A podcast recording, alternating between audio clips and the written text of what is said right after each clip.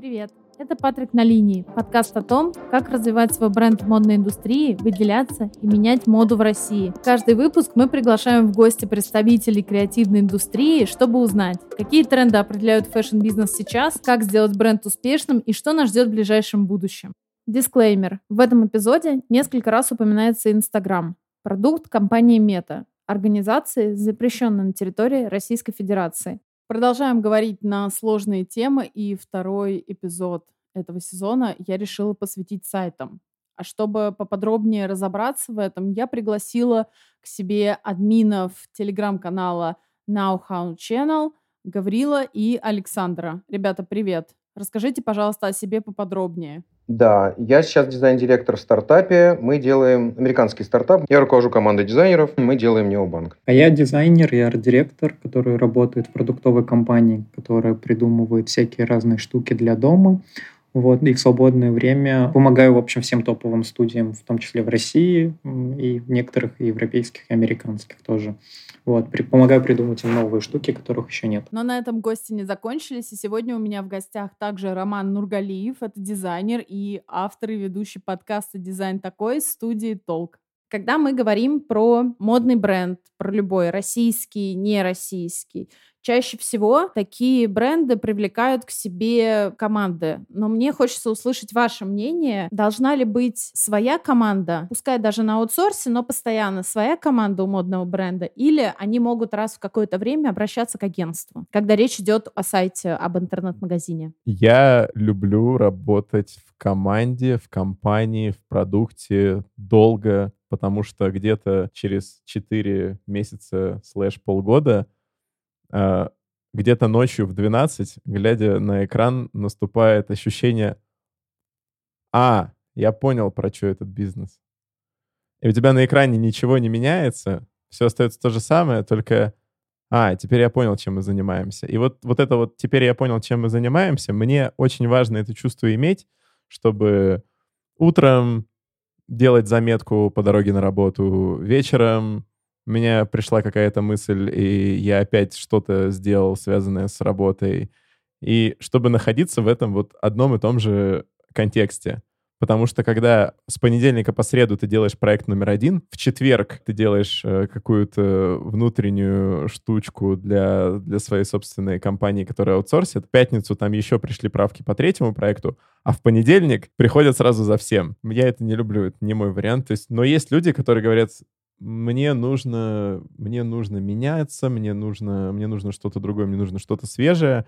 Это, наверное, подходит для той проектной работы, которая подразумевает пришли на месяц-два, выложили, сдали, ушли. Да. Для больших проектов, ну, чтобы что-то хорошее построить, ну, мне кажется, нужен год, а, а лучше больше. Вот, так что команда и, и in-house. Я думаю, что сегодня у тебя должен быть специалист in-house, ну, по сути, который отвечает за интернет-магазин. Это может быть один человек или маленькая командочка, или большая команда, если это большой уже интернет-магазин. Но это обязательное условие, что внутри кто-то должен быть. То есть моя позиция в том, а я еще до того, как сейчас вот нахожусь на должности дизайн-директора в стартапе, у меня была студия дизайна в Санкт-Петербурге. В течение 10 лет я ее управлял, и Гаврил, кстати, был дизайнером в этой студии. Собственно, так мы и знакомы. И я, как, наверное, представитель все-таки студийного бизнеса здесь отвечу, и как потом человек, сейчас работающий в продукте, я считаю, что обязательно должна быть in-house команда, но она не обязательно должна делать все. И вот говоря про студийную историю, мне кажется, что к студиям стоит ходить когда тебе нужен прорыв какой-то, когда тебе нужно новое что-то освежить, посмотреть. Может быть, есть даже какая-то задача, которая сделана внутри, но хочется посмотреть другое решение. Вот для этого имеет смысл. Но все бы на откуп я не отдавал. Да, я здесь согласен, потому что меня даже привлекают часто. Я сейчас делаю тоже интернет-магазин для очень модного российского бренда, который делает сумки и всякие штуки. И у них сложилась ситуация, что у них внутренняя команда, в частности дизайнер, просто не смог вывести ребрендинг, не смог его интегрировать. И они поняли, что им нужен кто-то со стороны, кто сможет прийти и переделать все по-новому, внести вот это новое дыхание, потому что команда внутри, вот именно дизайн-команда, она не справляется. И пришлось привлечь ну, как бы внешние ресурсы. Тут нужно смотреть от задачи поддерживать, можно всегда внутри, но, как правило, в любой компании, там от Apple начиная, заканчивая, не знаю, любым каким-то бизнесом, для прорыва всегда, для нового, для обновления, для чего-то нужны ресурсы извне, потому что внутренняя команда, она, как правило, замыленная. Но она всегда нужна, чтобы поддерживать, потому что ребята извне поставят это на рельсы, но эти рельсы кто-то должен толкать, это должно ехать куда-то, а это нужна для этого внутренняя команда. А вот как думаете, да, вот ты, Гаврил, сказал, что дизайнер в бренде который сейчас нанял тебя, скажем так, на аутсорс, дизайнер не вывозит ребрендинг. А это случайно не потому, сейчас будет такой вопрос с подвохом, то, что в большинстве модных брендов, когда, например, распределяется основной бюджет, делается приоритет в сторону команды маркетинга, либо команды продакшена, да, нежели чем в команду разработки. Такое есть, но он не выводит, потому что казалось, что новый бренд гораздо сильнее, чем этот дизайнер привык работать. Вот такая коммуникация, она стала настолько настолько мощная, потому что бренд хочет отделиться, хочет заявить о себе по-другому. И да, это, мне кажется, ты правильно говоришь, что а, маркетинг важен, потому что, я думаю, мы, наверное, долю львиную этому посвятили в разговоре, потому что сейчас есть куча примеров брендов, которые вкладываются в Инстаграм, в работу там с инфлюенсерами, именно ви- видео, фото-контент, и у них сайты выглядят, они реально собраны на коленке, но из того, что у них мощный маркетинг, они круто продают, и людям даже не важно, какой у них сайт. И это имеет смысл, потому что маркетинг, он продает, а интернет-магазин чаще всего, мы если мы про одежду говорим что-то, маркетинг, он первостепенный при продаже. Не сайт. Нет, а, есть куча, я могу примеров, если в российские, например, бренд привести, это Планта Росса, которые появились совсем недавно, они делают худи, треники, футболки а-ля Balenciaga какой-то стиль. И у них сайт просто реально собран за, как будто за вечер, но у них офигенная дорогая одежда, у них там толстовка по 20 тысяч стоит, у них есть брюки за 37 тысяч, насколько я помню. И у них это все офигенно продается, при этом сайт на коленке, они отправили вещи инфлюенсерам, они сделали классный инстаграм, у них основатель бренда, он клевый фотограф, он все это классно отфотографировал, и люди это покупают, у них там sold сразу быстро каких-то знаковых вещей, и сайт вообще не решает решает ничего. У него должна быть очень простая штука. Пришел, добавил, заказал. Людям плевать на остальное. Они хотят вещи получить. Если вещь настолько классная, и ты ее продал с помощью маркетинга, людям плевать. Саша, ты что по этому поводу думаешь? А я вообще так же думаю, если честно. Вот я 10 лет э, делал сайты, а еще сейчас тут сколько-то лет делаю большой продукт. И чем опытнее я становлюсь, тем больше я понимаю, что это все не про бизнес на самом деле. Все эти интерфейсы и дизайн на самом деле. Сайт — это интерфейс, по большому счету. Интерфейс между бизнесом и покупателем его юзабилити, а, мне кажется, в индустрии моды сильно ниже, чем в каких-то других индустриях. То есть, что мне надо от сайта, буквально вчера я там обувь смотрел, что мне надо? Мне надо наличие, мне надо скорость доставки, мне нужны условия, мне нужна информация, мне нужны хорошие картинки, мне нужна кнопка, мне нужны там три удобные способа оплаты. Я вообще не хочу ни о чем думать. Красивый он, если честно, не очень красивый. Скорее всего, мне продал не сайт этот товар. То есть сам сайт является витриной, а витрина не должна быть практически видна. То есть это полки, которые ну, минимально заметны, назовем так. Они могут, вот э, можно говорить о, на мой взгляд, стиле интернет-магазина, если мы говорим про визуал сейчас. Это хорошая метафора, это полки. То есть вот есть там известные магазины типа Abercrombie, допустим, и там, не знаю, возьмем, как выложена техника Apple, можно увидеть вот эту, на самом деле, почти незаметную часть это то, на чем товар лежит или висит. Но это такая небольшая деталь. Это почти, на мой взгляд, все, что должен делать дизайн в интернет-магазине, если мы говорим про одежду. Потому что на самом деле ярким пятном и, ну, как бы, все, на что должно быть обращено внимание, это товар. А информация, которая мне нужна, и сам процесс покупки не предусматривает какие-то сложные механики сравнения, если говорить про технику. Поэтому им очень мало надо. Почему важна постоянная поддержка сайта? Потому что постоянно что-то ломается. И еще мы постоянно что-то меняем. У нас иногда ломается что-то не на сайте. Так как витрина должна быть актуальной, то это и есть поддержка, по большому счету. То есть я бы не называл это обязательной какой-то инфраструктурной поддержкой. Если мы говорим про техническую поддержку, то это скорее наполненность витрины, актуальность этих витрин. А если... Ну, и есть другая поддержка, есть поддержка клиентов. И мне кажется, что это можно, наверное, отнести к поддержке сайта. Ну, если мы возьмем и отнесем, то вот это супер важно. То есть я должен одним взглядом, поворачивая голову от витрины, увидеть этого консультанта, который только и ждет, чтобы я на него посмотрел, сразу подбежал и, и помог мне там понять а, другой размер или что-то еще, или там найти мне ценник. И так далее. То есть вот то же самое я здесь должен. Я должен в любой момент, когда что-то не понимаю, я должен либо найти эту информацию на странице, либо саппорт, вот, который рядышком висит, он прям тут же мне прям быстро отвечал. То есть скорость ответов, четкость этих ответов, не знаю, там, тон, э, в котором происходит эта коммуникация, вот это очень важно. Но при этом это может быть технически реализовано примитивным каким-нибудь э, обычным лайв-чатом, будь там тот же интерком, не имеет значения цвет этого интеркома или что-то еще – мне нужно сейчас вот короткий вопрос, короткий ответ, короткий вопрос, короткий ответ, очень быстро и все. И вот эта поддержка важна. То есть, вот на мой взгляд, если говорить про поддержки в интернет-магазине, то это скорее скорость, тон, знания, там, не знаю, быстро проверить наличие. Вот такие какие-то штуки, вот они важны.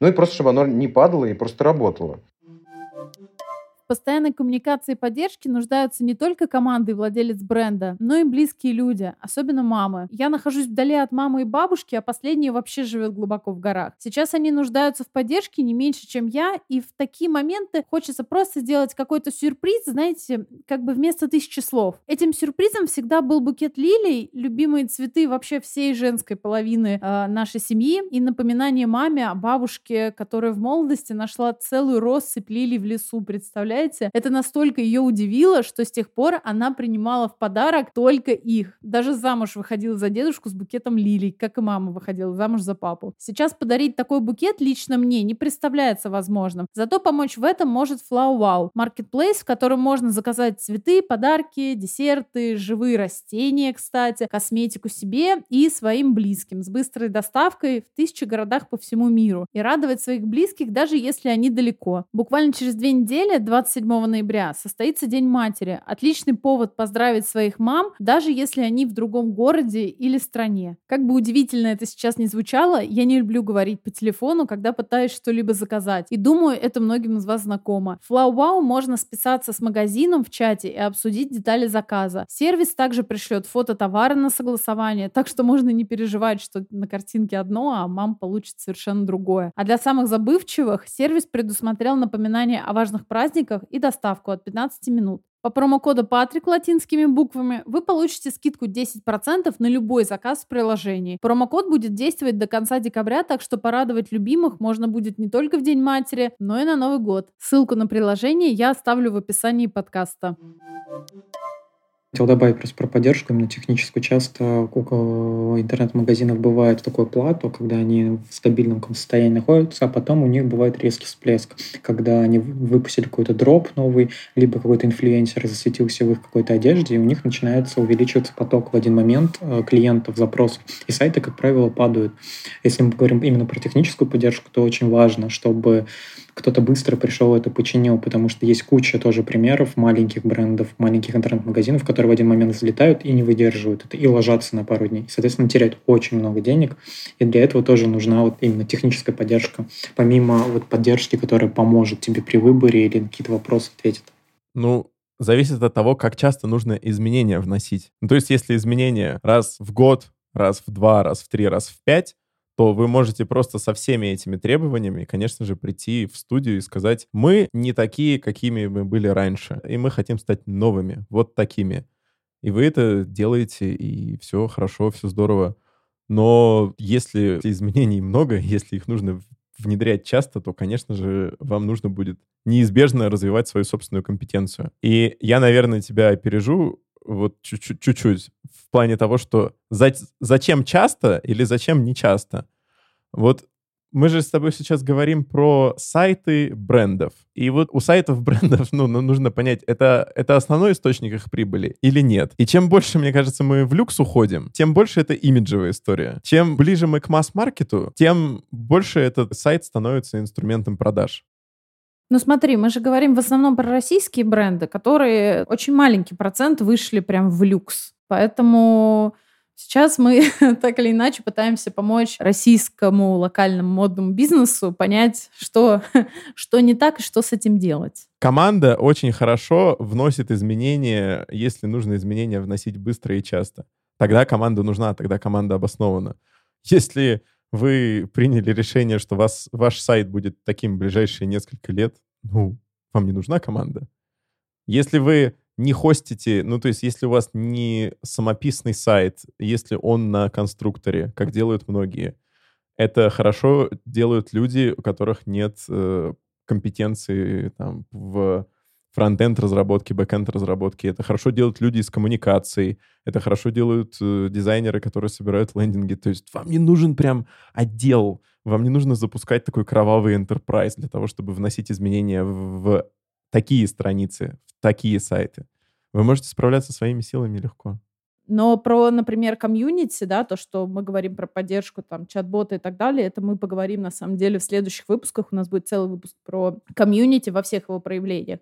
Вот. А мне бы хотелось вот еще про что поговорить. Я специально перед записью нашего выпуска посмотрела несколько сайтов российских брендов. Скорость загрузки контента некоторых из них оставляет вообще желать лучшего, честно говоря. Оно и понятно, потому что сайты модных брендов сейчас это очень красивая картинка, чаще всего очень тяжелая, да, потому что за ней стоит большое разрешение, или, например, это видео. Но, тем не менее, я считаю, что в какой-то погоне за визуалом э, мы не должны забывать о скорости работы сайта, потому что с каждым днем и с каждым поколением требования вот к этой загрузке, требования вот к, скажем так, такому уважению собственного времени, уважению времени клиента, она растет, да. Вот я недавно читала, кстати, про поколение альфа, это вообще вот малыши буквально там 2010 года рождения, которые, если сайт не грузится супер быстро, они просто с него уходят. Все, им, им не интересно. Хотелось бы именно проговорить вопрос, почему сайты такие медленные и что можно сделать, чтобы сайт интернет-магазина работал быстрее? Какие распространенные баги чаще всего встречаются у интернет-магазинов, которыми вы сталкивались, например? Ну, во-первых, все-таки скорость загрузки зависит от э, двух сторон, и страна отдающая и страна принимающая. Если у тебя медленный интернет, то, ну, наверное, изобретать какие-то низкокачественные картинки ради э, маленькой аудитории сегодня все-таки с медленным интернетом, наверное, это не история про сайты моды, тем более это э, дополнительные трудозатраты, денежные затраты для бизнеса. Маловероятно, кто-то на это идет. Ну, только это очень крупные какие-то ребята. Давайте исходить из того, что все-таки у получателя интернет достаточно хороший, там, условно, LTE и выше, назовем так, как-то так. Это окей, на самом деле, это достаточная скорость. Дальше почему может быть медленно? А, а тут миллион а, вариантов. Они во многом, конечно, лежат на стороне технической. В этом смысле хорошо иметь своего парня у себя in-house, который еще и увлечен и не только скилловый, но и, и увлечен, и его прет э, повышать качество работы продукта, на котором он работает. Потому что в студии ты не можешь напрямую контролить человека, который где-то в другой команде, и у него, возможно, еще есть параллельно другие задачи. А когда у тебя рядом есть Петя, то надо просто выбрать правильного Петю, который будет заниматься оптимизацией загрузки картинок, будет заниматься э, оптимизацией хранения этих картинок. И вот это все технические вопросы, которые, скорее всего, на стороне in-house лежат, и они как раз про инфраструктуру, еще раз. Это сервера, это просто программист, который картинки сделает две версии картинок. Высокого разрешения и среднего разрешения, который загрузится раньше. Люди, которые занимаются там оптимизацией баз данных, если мы говорим там хоть о каком-то уже более-менее среднем объеме заказов и товаров, тоже этим надо заниматься. То есть это все техника, и, скорее всего, я бы не назвал это прям багами. Это скорее вот эта вот история перерасти из студийного опыта. Колоссальные проблемы наблюдаются между перерастанием из простого магазина, с которым ребята вообще в принципе сделали бизнес. Они что-то там на коленке запилили, оно продается, у них уже растет, у них уже деньги есть, уже машины себе купили, уже нормально все идут дела. И вот они начинают инвестировать. И они идут в студию. И студия берет у них миллионы, и это очень больно, и это просто Слушайте, объективно 50%, мне кажется, это, это я скромно скажу, это неудача. Работа со студией. Со студиями. Вот, поэтому э, просто об этом не очень принято говорить. Вот, поэтому вот это больно. И вот и это самый сложный момент, когда тебе нужно из простенького вырасти в что-то в меру большое. И поэтому здесь, скорее всего, нужно из какой-нибудь простенькой, дешевенькой, бесплатной цмс правильно переходить на следующие следующие ступеньки и не заниматься, там, не знаю, самописной системой, потому что, скорее всего, она принесет еще больше проблем, чем маленькая ЦМС. Вот. Но это огромная тема, на самом деле. Но я все равно считаю, что очень важна именно эволюция, а не революция. А в студии часто приходит за революцией. Причем, если окей, революция, допустим, визуальная, ну, ради бога, ладно, там, пришел новый маркетолог, у него новое видение, новый бренд, они там сейчас хотят все перепилить, вообще все другое визуально, окей. Но, ребята, революция техническая – это очень большой вопрос, очень-очень большой вопрос. И даже у Apple и всех вот этих ребят, э, назовем их специально таким, таким звучанием, даже у них переход, который они готовят годами, он все равно сначала больно, потом немножко полегче, и только потом годик-два оно раскатилось. Да, у студии есть, как Саша правильно сказал, сделать революцию. Часто мы видим какие-то кейсы интернет-магазинов у топовых студий, если они не вкладывают туда еще больше ресурсов, а, помимо бюджета, у них там выделили 5 миллионов, но они понимают, что им надо больше, и они понимают, что они этот сайт будут, интернет-магазин показывать как кейс, подадут его на награды, они его, как правило, себе либо в ноль запиливают, либо в минус, потому что у них есть бюджет, у них есть там сроки, и они, как правило, за них вываливаются, потому что в интернет-магазинах это самое косячное место, где всегда всплывает куча недоделок со стороны дизайна, что-то забыли, ломается всего по пути одно, починил в другом месте сломался, как правило. Класс классные интернет-магазины, которые мы любой видим, они, как правило, сделаны либо э, там у людей очень большой бюджет был, и они доплачивали, доплачивали, либо, что очень редко, то либо студия сделала себе это в минус. Поэтому мы часто видим кучу багов, каких-то съехавших штук. Там дизайнеры не учли, сколько ссылок будет в шапке. Дизайнеры не учли, что там бывает контент такого вида. И он встал, куда он встал. И мы видим какую-то, назовем ее не красоту, какие-то съехавшие штуки. Нам это выглядит, ну, видно, недоделано. Но бюджет закончился, студия ушла, а заказчик получил вот такой вот интернет-магазин, который он не может пилить сам по той простой причине, что у него нет внутреннего ресурса. Поэтому тут есть такой момент, что когда, как Саша сказал, пилите с нуля, и у вас некому это поддерживать и развивать, будьте готовы, что вы получите, скорее всего, в 99% случаев случаев, мне кажется, не идеальный продукт, потому что редкая студия будет в минус себе это делать, если это не ее кейс. Иначе они не заинтересованы в этом будут, как правило. Ну, а если говорить про то, что вот сейчас, да, у нас такие условия неопределенности, и многим приходится сильно пересматривать вообще всю свою концепцию, не только там маркетинг, да, у нас же очень, у нас же очень многие думают, что продажи плохие, потому что маркетинг плохо работает, и давайте все перевернем. А на самом деле могут быть какие-то проблемы на сайте, потому что человек приходит туда и понимает, что ему нужно 10 кругов ада пройти, чтобы купить какую-нибудь там, ну давай, футболку хлопковую, белую. Окей, okay, тогда это проблема, ну, не только дизайна, не только маркетинга, не только бренда, не только рынка. Может быть, там плохая воронка. Может быть, сайт заставляет вас зарегистрироваться. И это, ну, такой устаревший подход, типа, вы сперва зарегистрируетесь, а потом товары в корзину сможете добавить. Вы сперва э, внесите свой телефонный номер, а потом вы сможете добавить э, ваш товар в избранное. Или мы сейчас все вам заблокируем окно, вы сперва, вы, вы сперва примите все наши соглашения по куки файлам, тогда, тогда мы с вами поторгуем. Ну, это закон. Что да, это да, но с, ну, конечно, не да, наш но с этой плашкой но... можно поступать по-разному. То есть она может быть не блокирующей снизу, а может быть вот этой блокирующей, блокирующим попапом на весь экран. Что вы делаете? Вы перекрываете денежный поток. Ну, вы, вы, вы не даете, даете деньгам поступать. Вы, вы меня охраняете от кнопки «Купить» и не, не, не, не даете мне расстаться с деньгами. Вы должны делать обратное.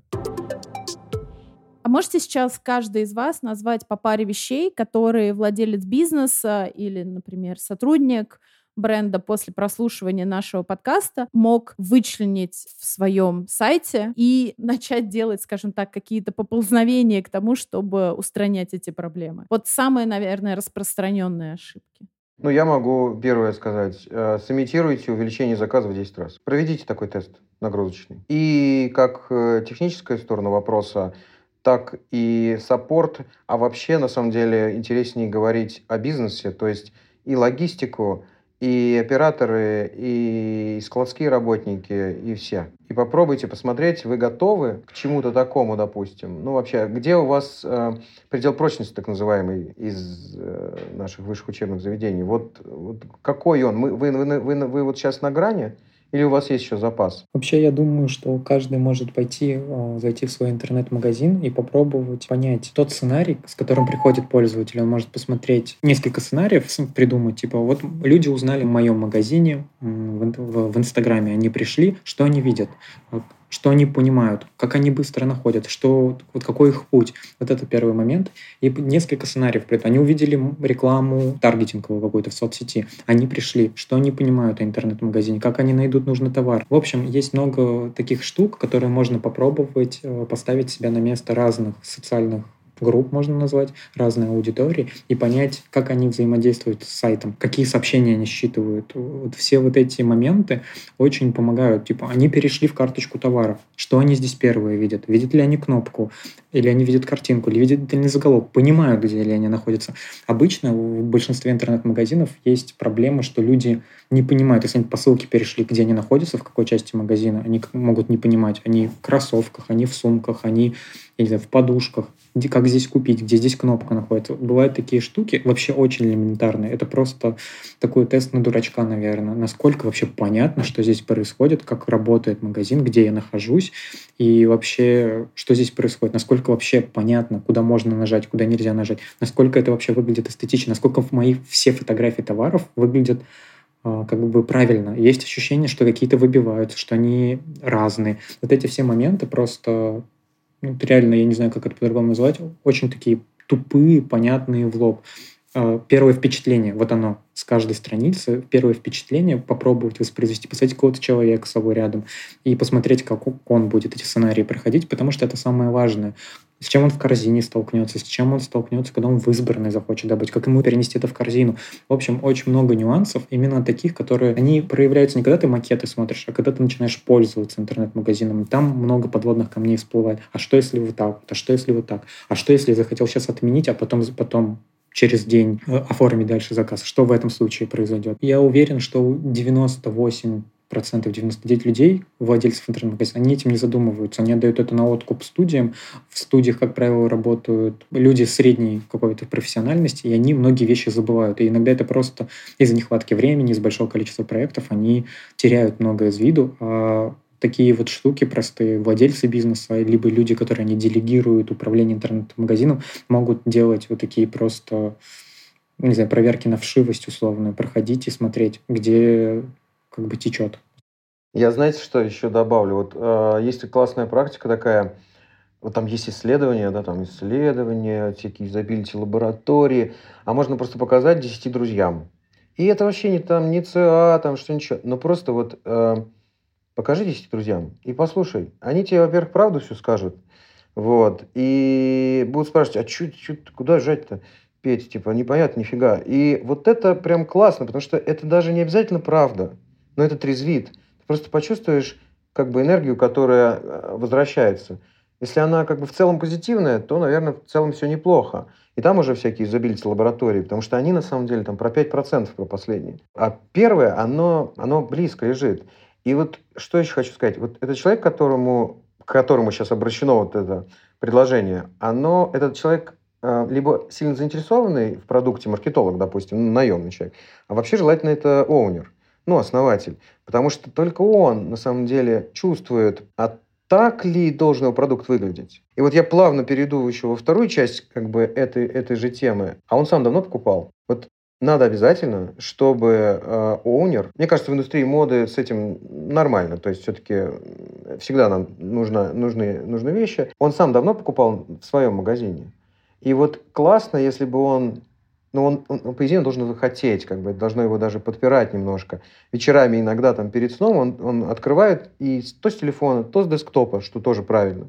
Он там раз такой что-то покликал, потыкал, там, поискал, попробовал заказать, отменил заказик, посмотрел, как откликнулись там его. То есть надо трогать самому руками. Несмотря на то, что ты даже, может быть, уже давно занимаешься другими вопросами, надо приходить и продолжать трогать, как бы не терять связь со своим продуктом для оунера или для какого-то очень такого вовлеченного маркетолога это крайне важная штука, потому что они иногда увлекаются и прям там рекламными кампаниями занимаются, куча переговоров, встреч, созвонов, тра-та-та, все понятно. Но надо чувствовать свой продукт, слышать его, не терять из виду, условно говоря. Именно вот обычные, обычные сценарии, которые, вот, о которых как раз начал говорить говорил. Ну да, тут надо сказать, что э, люди, они в основном, э, они никогда не пытаются рационализировать, они ну, в общем, сразу э, вешают диагноз, типа, ну, что-то не работает. И все. Может, у него интернет-проблема, может, он вообще там забыл что-то сделать, но что-то не работает, все. Как бы, но он и не обязан. Он ведь и не обязан да, конечно. это, ну, как конечно, бы конечно. понимать, скажем так. Он у меня не работает, у меня долго грузится, все, мне не нравится, я ухожу. Да, просто надо, э, оунеры должны четко знать, что парень скажет, что тут не работает и закроет. И ты можешь сколько угодно там объяснять, почему так вышло для кого-то, но он закрыл. Потому что для него это не работает. И все.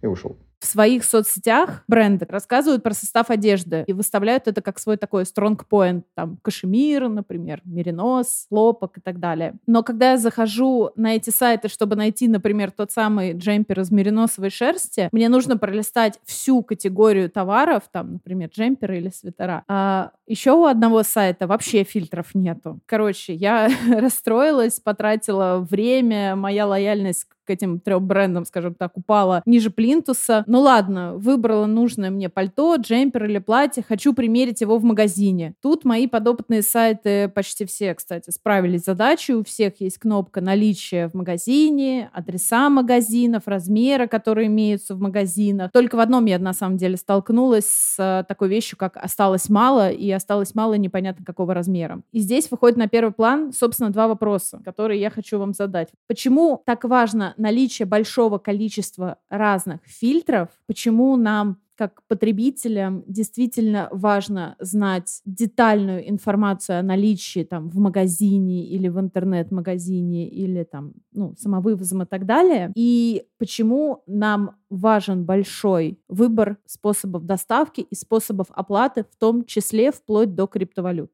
Ну, давайте я начну, если Гаврил не против. Я бы сказал, что это все про экономию моего времени. Никакого, я думаю, экстаза никакой пользователь не испытывает ни от фильтров, ни от их количества. Да на самом деле, я думаю, что они даже не доставляют ему никакого удовольствия, объективно говоря. Это вся работа, которую ему необходимо произвести. И он просто ее производит, потому что он не может ее не произвести. Но если бы мы магически представили каким-то образом, ну, сейчас там, кто-то уже это сделал, какие-то есть решения наверняка. Ну просто, если бы можно у пользователя эту работу забрать, я думаю, он бы ее отдал. То есть, если бы он заходил на сайт, на котором сразу выбран его размер, допустим, да, или он переключается между членами семьи, я сейчас фантазирую, естественно, не предлагаю ничего подобного реализовывать никому, это все надо думать.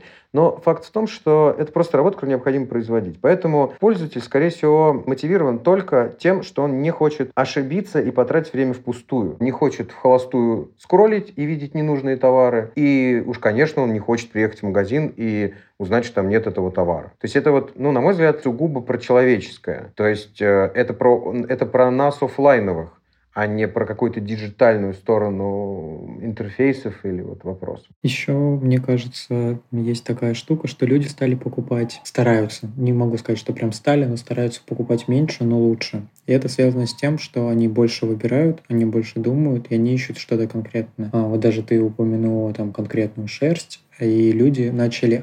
Это из-за того, что они стали покупать меньше, они больше выбирают, они стали более образованными, потому что они уже обращают на что-то внимание. Раньше шерстяной свитер — это шерстяной свитер, а сейчас а сколько в нем шерсти? А есть что-то кроме шерсти? Если там стопроцентная шерсть, не сядет ли она при стирке? Есть ли там что-то искусственное в нем? А если в нем кашемир, значит оно мягкое и так далее. А люди стали более образованными в плане одежды, они стали, выбор стало больше, они стали в ней лучше разбираться и при этом стараются покупать меньше, как э, один из магазинов, который там прислал, там свитер кашемировый, если я не ошибаюсь, стоит около 20 тысяч, 18 18, по-моему, и ты не хочешь купить за 18 тысяч свитер, непонятно какой. Ты хочешь понять, сколько там чего, и как его носить и так далее, где он есть, сможешь ли ты его померить, прежде чем такую достаточно недешевую покупку совершить.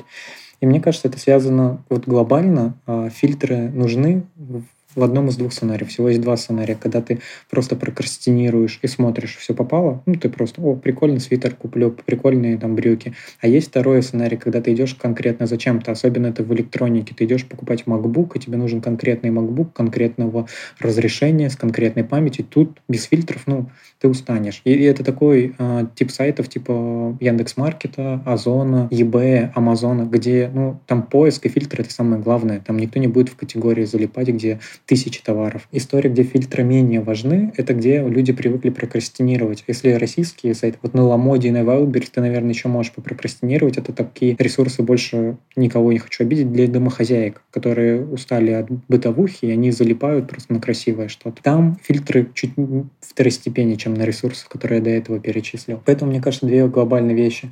Слишком большая конкуренция, слишком большой выбор, и фильтры помогают где фильтр удобнее, где тебе понятнее навигация, где ты быстрее что-то нашел, тот и сервис и побеждает. Я даже сам себе часто ловил на мысли, что на Яндекс Маркете я там корм для кота быстрее нашел, чем на Озоне, и купил на маркете. Потому что на Озоне там фильтр не было такого удобного. Не было сухого корма, влажного, условно. Не было именно того моего бренда. И где фильтр отработал лучше, там я и купил. Поэтому в зависимости все от сценария, э, вот, поэтому фильтры должны быть в контексте, они используются вот в этом определенном, когда мы что-то ищем сложное, либо среди очень большого количества. Поэтому для интернет-магазинов одежды, если это не маркетплейсы, а просто бренд, там фильтр важен, но он более второстепенный, на мой взгляд, потому что там покупки, они более не то что импульсивные, там выбираешь, ты чуть дольше готов повыбирать и посравнивать, э, и меньше пользоваться фильтром, чем в чем-то большом. Я согласен, что фильтрация и сортировка — это очень классно, очень хорошо, это нужно. Чем больше вы, тем нужнее. То есть задача не впихнуть тебе то, что на главной странице, а задача, ну, те носки, которые тебе нужны. Ну, чтобы ты провалился. Если ты провалилась, если ты нашла то, что ты искала, то ты с большей вероятностью купишь, и это хорошо.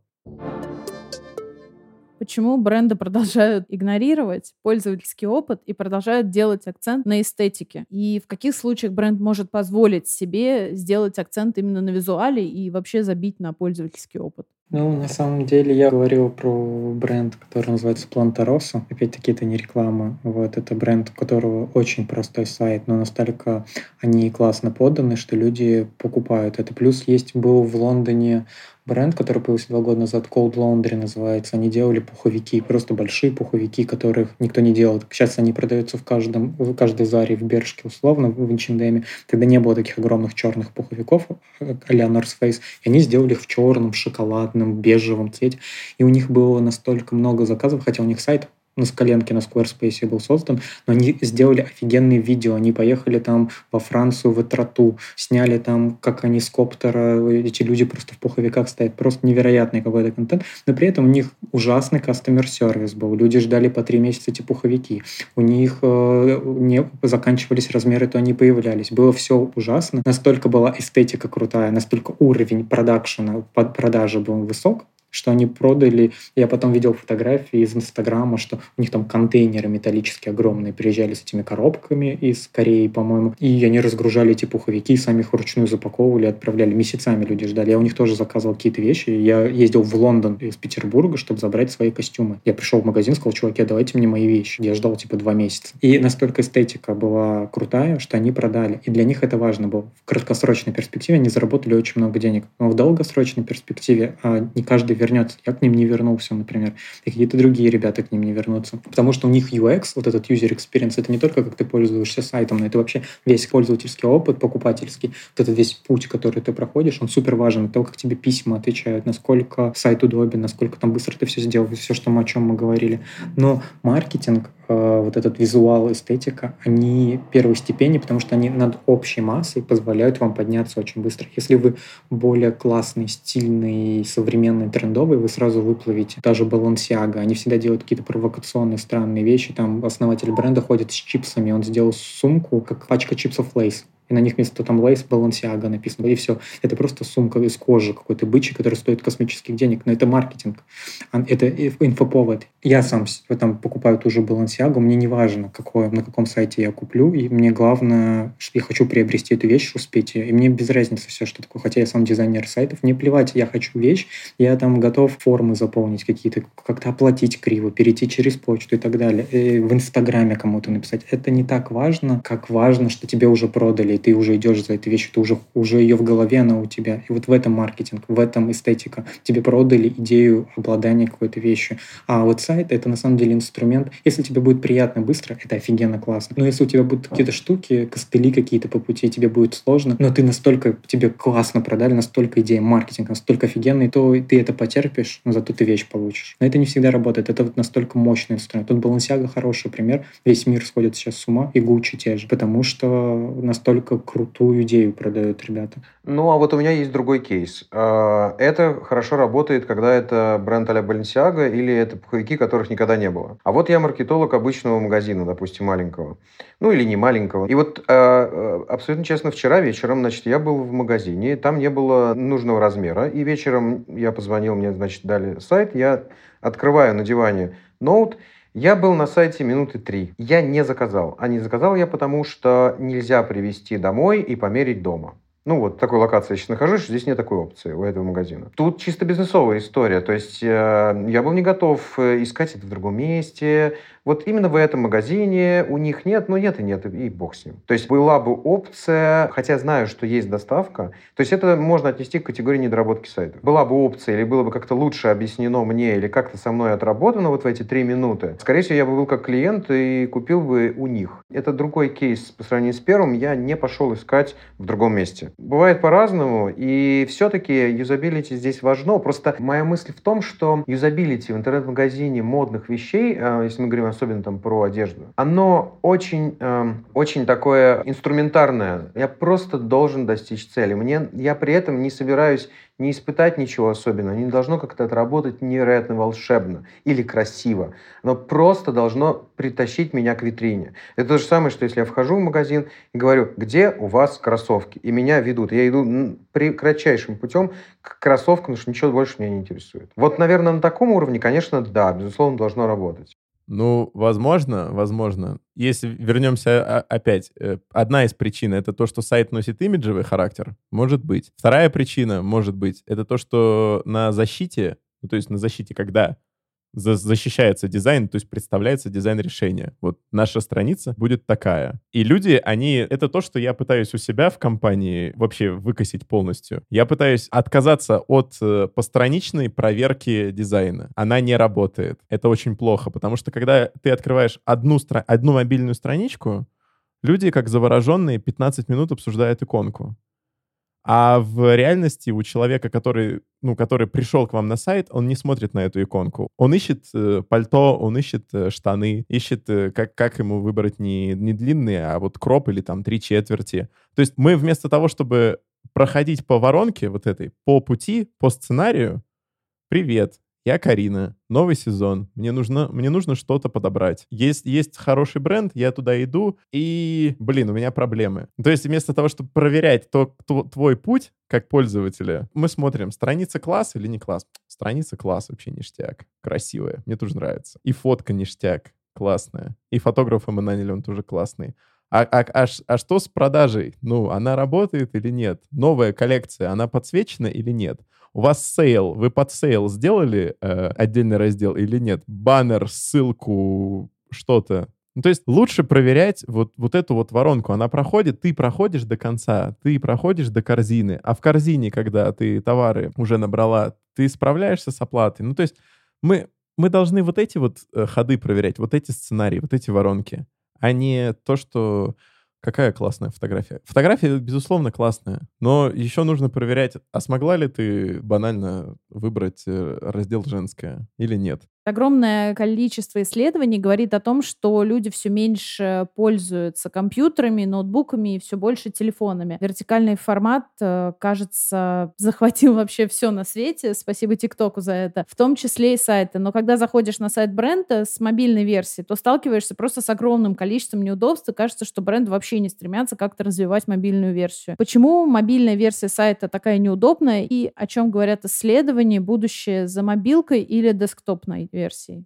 Ой, я хочу первый ответить. Э, я просто в лет пять, может, уже семь, не помню, назад выступал, ну, наверное, нет, не, не больше пяти, э, в Петербурге на, по-моему, каком-то э, большом форуме, и как раз у меня тема была про то, что происходит с переходом веба с десктопа на мобильный, и там было много данных. Я сейчас по памяти скажу, что тренд объективен, безусловно, он, э, скорость огромна, это факт, э, но есть э, кое-какое но, которое появилось последние несколько лет. Все-таки десктопы не умерли, хоть и мы предрекали, и они в целом не собираются умереть. Вот, похоже, сейчас, например, Apple отгружает в плюс, и он э, тот, у кого растут продажи, лэптопов. Это, безусловно, там большая удача и план, но, тем не менее, это говорит о том, что аудитория нуждается в таком устройстве. Второй момент, что когда мы на iPad, а iPad это, ну или планшет, назовем так, это кандидат на следующую версию десктопа, по крайней мере, Apple точно так видит, и там мы все-таки смотрим, ну, грубо говоря, на десктопную версию. Итого, это если про распределение долей рынка, да, где какая аудитория, все-таки э, не надо думать, что мобилка это единственное, что вам нужно. Нет, десктоп тоже нужен. И те люди, у которых хорошие мобильные телефоны и там современные ребята, у них часто есть дома и компьютер, ну, ноутбук, и они могут в другой ситуации, валяясь на диване,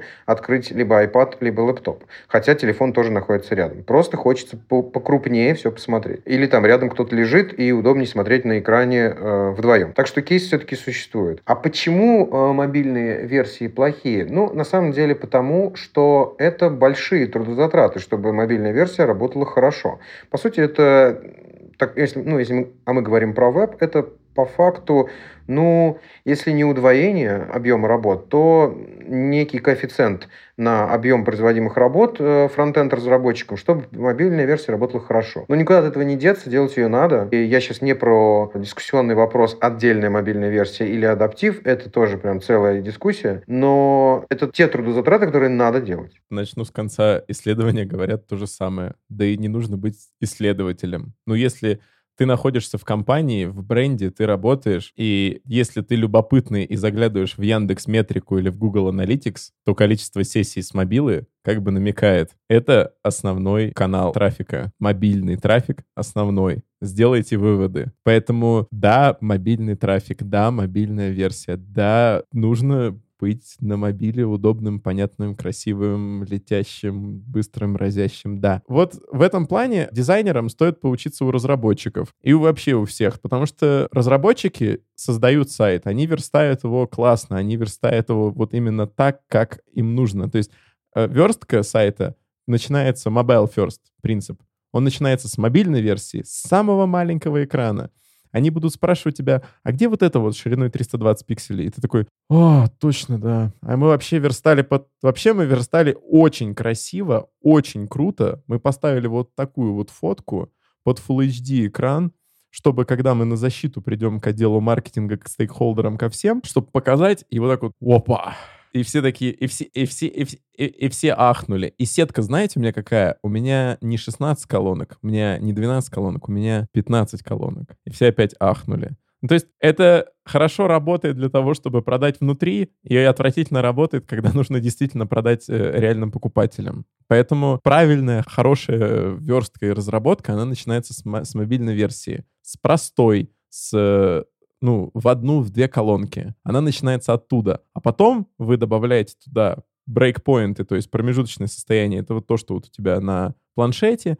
Потом это то, что на большинстве ноутбуков шириной 1200 пикселей. Потом у тебя 1200, 1280. Потом 1366, потом 1440 и так далее. То есть да, это то, как должно делаться по уму. Я бы еще хотел добавить э, то, что мобильные сделаны сейчас по принципу десктопа. Люди привыкли, что на десктопе мы видим очень много информации в один момент времени. Мы можем увидеть там 5-6 товаров, мы можем увидеть баннеры, мы видим шапку, в которой очень много ссылок, мы видим там корзину, какие-то иконки, мы можем видеть какое-то уведомление.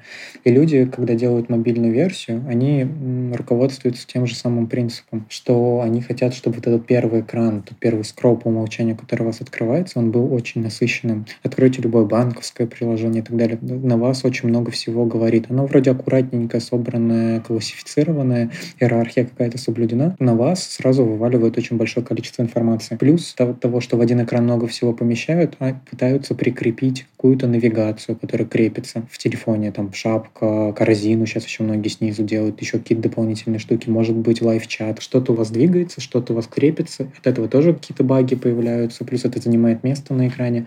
Главная проблема в том, на мой взгляд, что люди очень боятся, что показав мало, убрав что-то, скрыв за какое-то нажатие дополнительное, они потеряют аудиторию, они потеряют клиента, и они очень об этом переживают. Поэтому они стараются делать товары мельче, чтобы два в ряду стояло, а не один. Они стараются всю навигацию показать, еще баннеры побольше засунуть. Ну, короче, вот этот первый экран максимально насытить, и с каждому экрану они подходят так же. И это все так практически делают, очень мало есть примеров, кто идет по другому принципу, понимая, что дозированная информация, одно там сообщение в один момент времени работает лучше, хоть это не очевидно. Опять-таки, если мы очень много говорим про конкретную запрещенную социальную сеть, у нее сторисы и один пост там, скорее всего, виден у вас плюс-минус в первом экране, может там полтора 1.25 поста.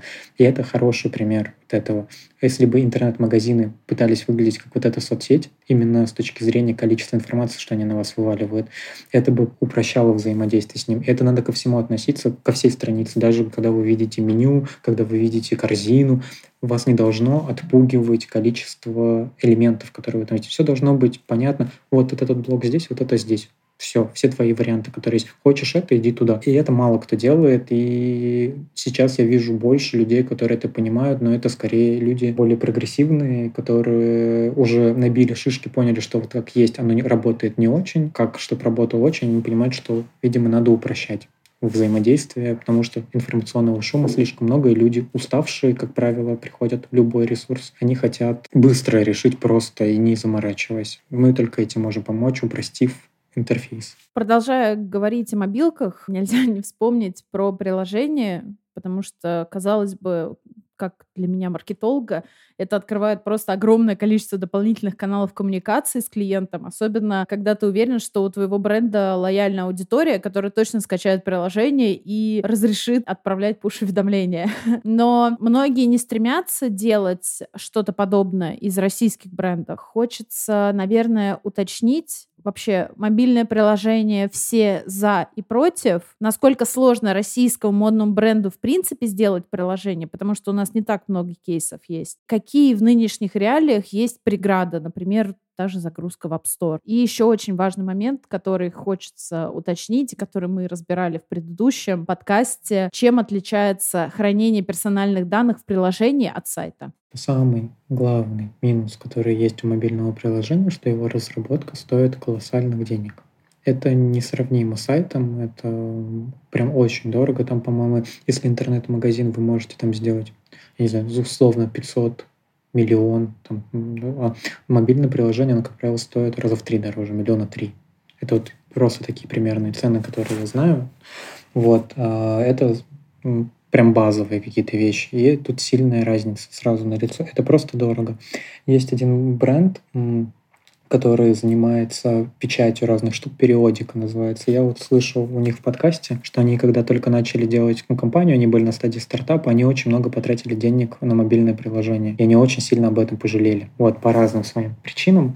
Но суть в том, что это очень большая штука, которая ест очень много денег. iOS-разработчики очень дорогие, и все-все с этим связано очень дорогое. Понятно, что это дает кучу преимуществ, но очень важно понимать, когда нужно его делать. Например, из российских брендов, насколько я знаю, вот Well Stories, по-моему, одни из немногих есть приложений, да, им, делали наши друзья тоже из студии мы луч. Мне кажется, это нужно делать только когда вы уже большой, вы уверены, у вас много ассортимента, он часто добавляется, потому что люди э, на примере давайте Яндекса, наверное, скажем, было разные приложения, все сделали в супер App, потому что люди не хотят открывать 5-6 разных приложений, они хотят одно приложение. И не хотят иметь приложение, которое они редко пользуются, потому что у них мало места на телефоне, много фотографируют, видео и так далее. Поэтому э, я считаю, вам нужно это делать, когда у вас много товара, у вас очень часто он появляется, и у вас много лишних денег. Вы реально готовы инвестировать. Про хранение данных я, наверное, не скажу, потому что я с этим не сталкивался. Может, Саша знает.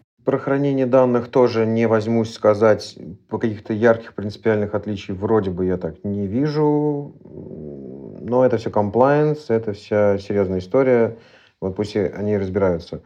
Эм, никаких проблем с выкладкой в стор нет. Это обычная рутинная работа. Думаю, что тоже не очень интересно.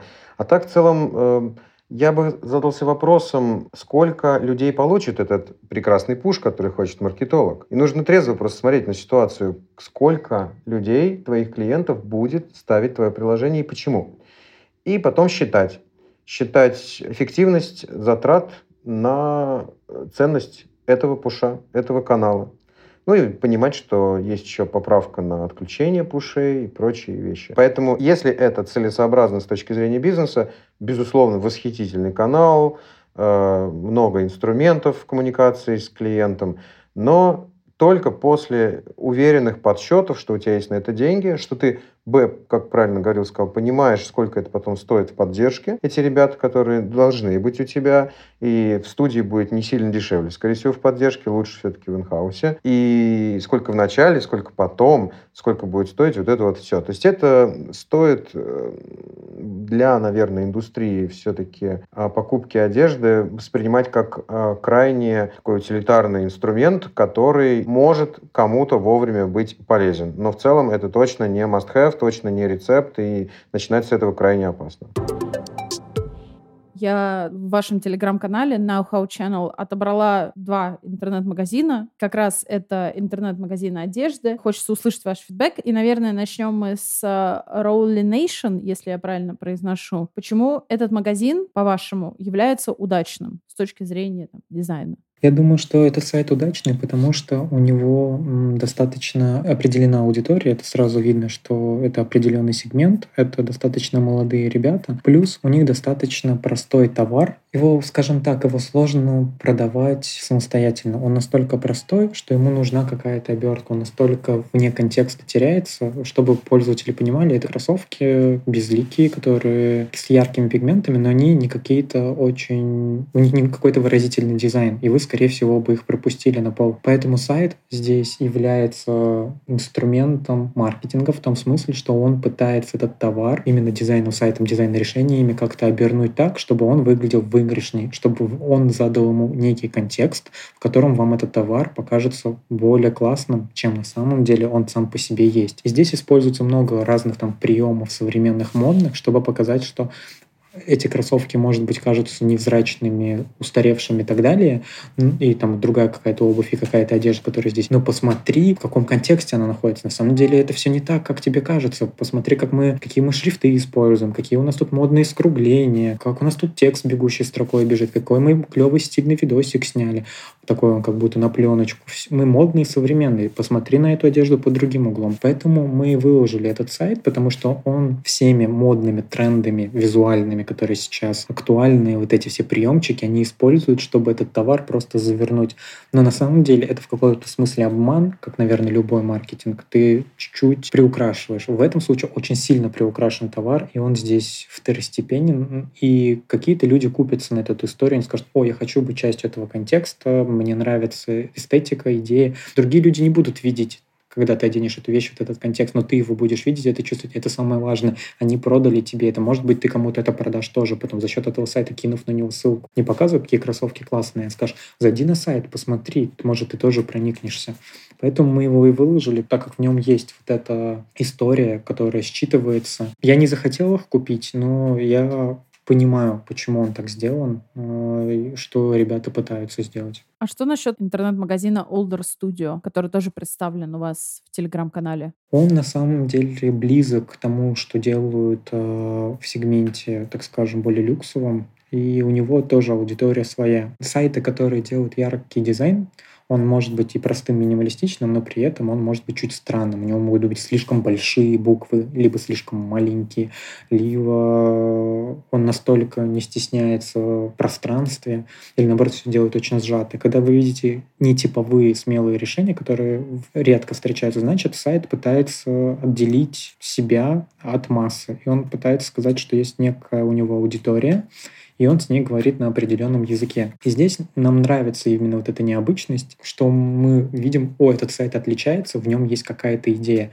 Мы можем даже не суметь ее сформулировать, и это тот пример, когда сайтом, возможно, будет пользоваться неудобно, и вы потратите больше времени, чем на каком-то среднем хорошем сайте. UX здесь может проседать, но люди часто э, в угоду концептуальности, они идут, это как, не знаю, э, можно привести какие-то клубы, как, не знаю, часто в университетах Америки, типа, чтобы попасть там в гарвардский какой-нибудь клуб, там тебе нужно пройти испытание. Здесь есть тоже такое же ощущение, что мы такие, мы странные, хочешь быть как с ними, чуть-чуть напрягись не готов напрягаться, значит, ты не один из нас. И кто-то отваливается, кто-то остается, и они, пройдя через трудности выбора одежды, заказа ее, или просто разобравшись, как сайт устроен, как правило, этим ограничиться, как они поняли, как тут все работает, им уже становится проще. Они уже чувствуют ощущение причастности к некому контексту. Типа, я читаю кинфолк, я не знаю, я покупаю монокл, и одеваюсь в таком-то бренде. Они в какой-то социальной группе с прослойки сегменту себя отнесли, и им от этого классно. Ой, я хочу добавить. Ну, во-первых, это прекрасно. Мне кажется, Горилла вообще очень интересно рассказал. А я вот э, повнимательнее их оба открыл и сейчас смотрю и поймался значит, на, на таком... Вот на чем. Значит, находясь на роли, э, в менюшке, когда ты нажимаешь «мен», а потом ведешь вниз э, по пунктам меню, чтобы выбрать там сникерс, э, я постоянно попадал на женские. И не мог понять, почему. И я потом понял, что так устроена менюшка, что траектория моей мышки, ла-ла-ла, в общем, я случайно попадаю не туда.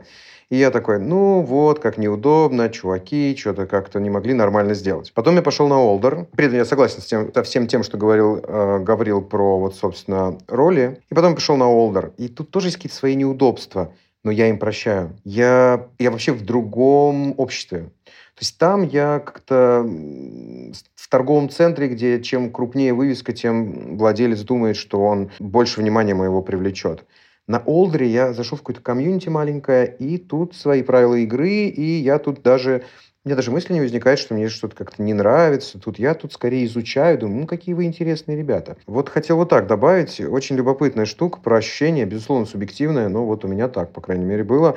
И к одному я и того выставляю высокие требования к юзабилити и там ворчу, а, в, а к другому вообще не выставляю, и все это достигнуто за счет э, стилистики, товара, безусловно, и стилистики, через который э, этот товар подан. Ну что, ребята, спасибо большое, что пришли ко мне на подкаст. Мне было очень интересно с вами разговаривать, а наши слушатели, надеюсь, подчеркнут для себя что-то новое. Тебе спасибо. Спасибо за классные вопросы, было очень приятно поболтать. Спасибо, Карина, спасибо за то, что позвала, и спасибо за то, что читаешь. Это был подкаст «Патрик на линии». Слушайте нас на всех платформах, где вы слушаете подкасты.